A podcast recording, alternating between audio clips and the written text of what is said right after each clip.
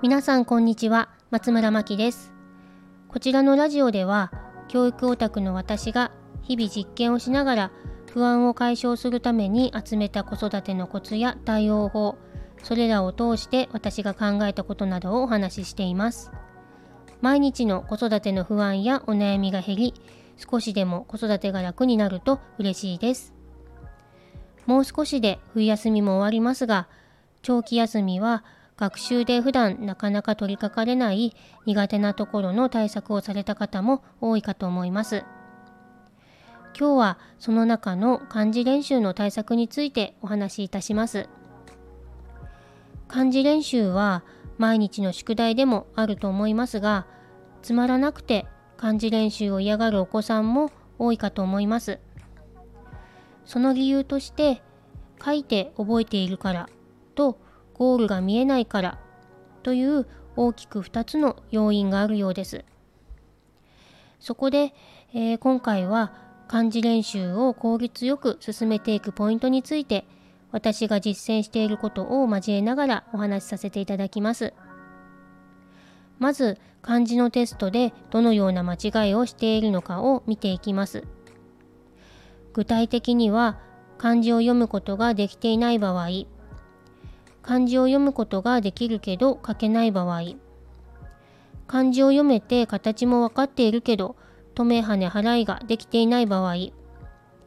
このような場合に分けられると思います。漢字は読めて書けるの順で覚えていきますので初めから書いて覚えるのではなくまず読めるようになるまでテストをしていきますその後でどれくらい書けるかをテストをして3回間違えた漢字を書いて覚えます。ここでポイントなのが繰り返しテストをして覚えていくことです。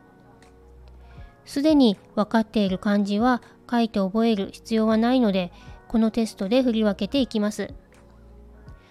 我が家では3回間違えた漢字をノートにメモしておいて、えー、学期末などのまとめテストの前はその3回間違えた漢字のみ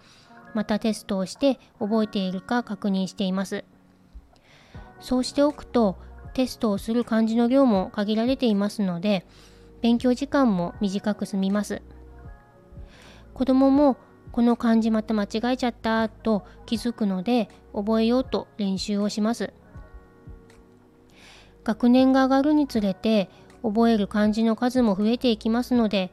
分かっている漢字に時間を使わないように分けておくことはおすすめです。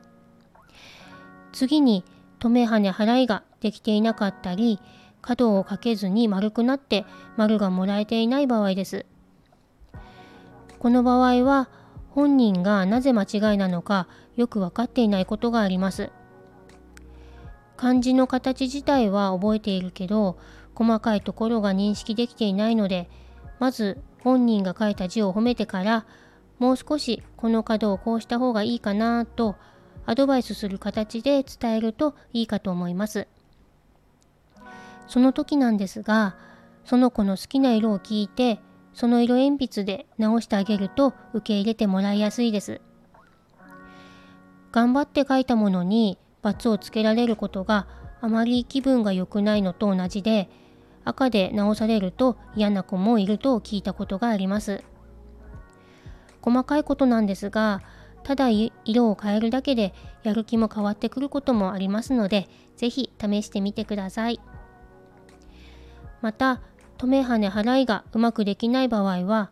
なぞり書きや点つなぎのワークをしてみるのもいいと思います。基本の形を正確に写す点つなぎは視覚認知の基礎力を底上げしてくれますので遊びの一つとして取り入れてみるのもおすすめです漢字を覚える前の未就学児のお子さんでもできる簡単なものもありますので小学校に上がる前の準備として取り入れてみるのもいいかと思います。で最初に話しました子供が漢字練習を嫌がる理由の1つ目書いて覚えているからの対策としてどのような間違いをしているのかを確認する。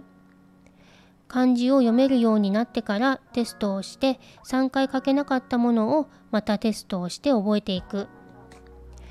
止め跳ね払いがうまくできない場合は本人がどこを直していいのかわからないこともあるので好きな色鉛筆で直してあげてなぞり書きや点つなぎのワークで視覚視覚認知の基礎力を底上げする。この辺りを漢字練習の際に取り入れてみるといいのかなと思います。次に漢字練習を嫌がる理由の2つ目ゴールが見えないからですがこれはどれどのくらい覚えたかの見える化をしてあげるといいと思います。その学年に覚える漢字の表を買って貼っておき、えー、覚えた漢字を消していきます。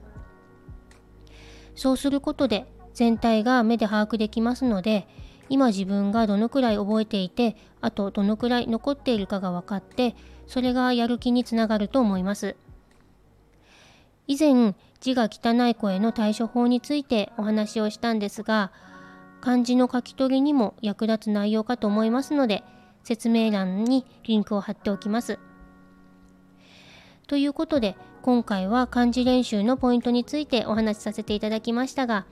何か一つでも参考になりましたら幸いです。こちらのチャンネルのご感想やご質問などありましたらコメントやレターからお待ちしています。それでは最後までお聴きいただきありがとうございます。松村真希でした。